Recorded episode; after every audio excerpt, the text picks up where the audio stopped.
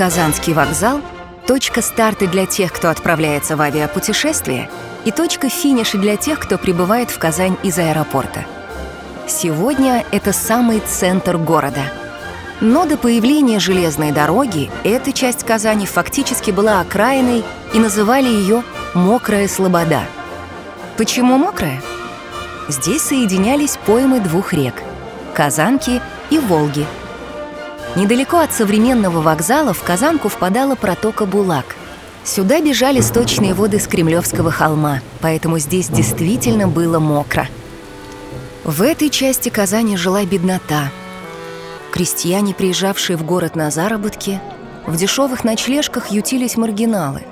Мокрая слобода имела дурную славу, как место притонов и кабаков – здесь было небезопасно. При всем этом въезжали и выезжали из Казани именно через Мокрую Слободу. Ее главная улица так и называлась – Въезжая.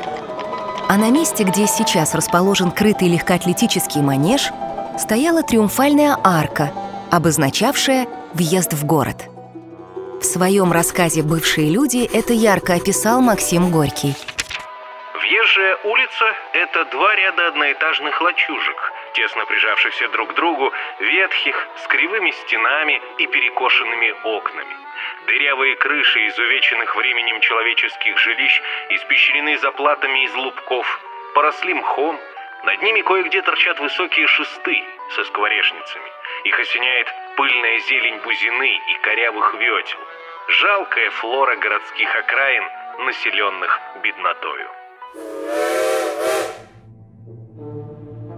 Первой железной дорогой, прошедшей через Мокрую Слободу, стала «Конка» — городской трамвай на конной тяге.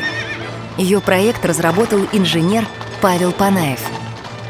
Рельсы были привезены из Англии, а трамвайные вагоны производились бельгийскими специалистами.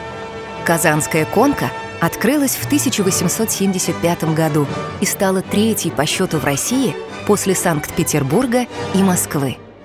Первый трамвайный маршрут соединил толкучий рынок под гостиным двором с дальним устьем Казанки, где находились пристани и городской речной порт. Московско-Казанская железная дорога придет сюда спустя почти 20 лет. Казанская губерния жестко конкурировала с соседями за прокладку железнодорожного пути в Сибирь. Благодаря усилиям выдающегося общественного деятеля и казанского городского головы Сергея Дьяченко – Железная дорога, соединившая Москву и Казань, была построена к 1894 году. Синхронно с железной дорогой строился и вокзал, который был открыт в 1896 году. Строительство обошлось в 300 тысяч рублей, примерно 800 миллионов рублей на современные деньги. С появлением вокзала Мокрая Слобода была благоустроена и стала наконец-то полноценными воротами в Казань для прибывающих по железной дороге. Современная привокзальная площадь украшена сквером с фонтанами, под которым расположена подземная парковка. Здание пригородного вокзала украшает созданное в 1967 году монументальное с графита «Казань – столица советской Татарии», его главный образ, татарская красавица, по легенде срисован с реальной девушки, которая работала диктором местного телевидения. К площади примыкает Центр современной культуры «Смена». В шаговой доступности знаменитый колхозный рынок, похожий на Восточный базар.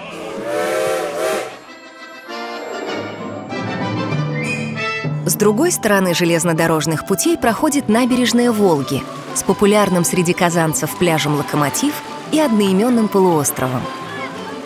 До революции здесь располагался старообрядческий Прилуцкий молельный дом. Это здание сохранилось и находится на территории лодочной станции.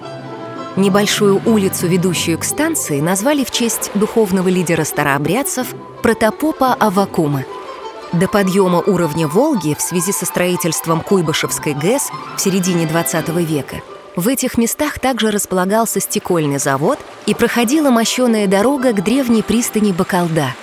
Водохранилище затопило обширную пойму Волги, изменило устье реки Казанки и превратило низовье этой речки в огромное водное зеркало. Когда уровень водохранилища опускается, Фрагменты старинной мостовой выходят из-под воды, привлекая краеведов и любителей старины –